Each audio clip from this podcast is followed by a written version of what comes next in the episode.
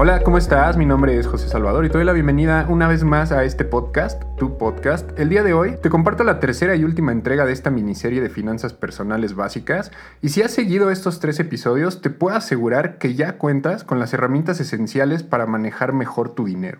Pero bueno, ¿por qué hacemos esto? La respuesta es muy simple, porque vivir libre financieramente significa poder irte a dormir sin la preocupación de no saber si vas a poder pagar tus facturas o no. Es el poder comprar las cosas que quieres de forma organizada y sobre todo dejar de vivir de los créditos. Suena bien, ¿cierto? Hoy quiero continuar con una estrategia muy importante que te va a permitir tomar mejores decisiones a la hora de administrar tu dinero y disponer de él. Estoy hablando de una estructura, ya que como en todo, la organización es la base del éxito. Así que pon mucha atención y toma nota. Si lo crees necesario, ve pausando el podcast para que no pierdas ni un solo dato. La importancia de este trabajo radica en la organización que vamos a lograr a través de porcionar nuestros ingresos mensuales.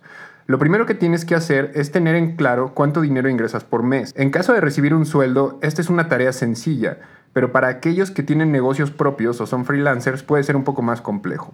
Si este es tu caso, utiliza la media de ingresos que has generado en los últimos seis meses y de esta forma tendrás un aproximado que te permite trabajar en esta estrategia. Por ejemplo, si has ganado entre 10 mil y 15 mil pesos por mes en este periodo, una media podría ser 12 mil 500 pesos. Ahora que ya anotaste la cantidad que representa tu ingreso mensual fijo, es momento de dividirla en porcentajes. Te voy a hablar desde mi experiencia y lo que a mí me ha funcionado, así puedo estar seguro de que también te funcionará a ti. De tu 100%, lo primero que debes de reservar es tu ahorro y para él te recomiendo destinar el 15% del total. Después viene la renta, el súper y los servicios. Todo eso lo podemos categorizar como hogar y podrás adjudicar un 20%. Para tus gastos personales, como salidas, gustos, etc., destina un 15% y como tip extra, divide este capital por día. Así sabrás de cuánto puedes disponer sin excederte en gastos y además, si quieres comprar algo de un costo elevado, puedes ahorrar los días necesarios para conseguirlo. Con esto ya llevamos el primer 50% de nuestro capital administrado. Ahora es el turno de los costos de transporte para tu trabajo. Ya sea que utilices transporte público, Uber o auto propio, son gastos que debes de considerar. Aquí no entra la mensualidad de tu auto, solo el de gasolina y desplazamiento. Para ello puedes destinar un 10%.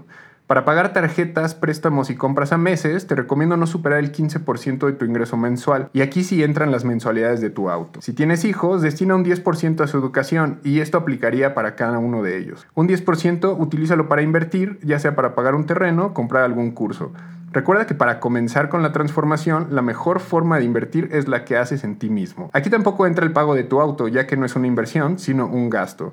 Recuerda que para que algo se convierta en una inversión es porque su valor va a incrementar o te va a ayudar a generar nuevos ingresos. Por otro lado, si tu ingreso depende de tu auto, ahí sí puedes considerarlo como una inversión. Finalmente, un 5% lo dedicas a servicios como tu teléfono, Netflix, Spotify, etc.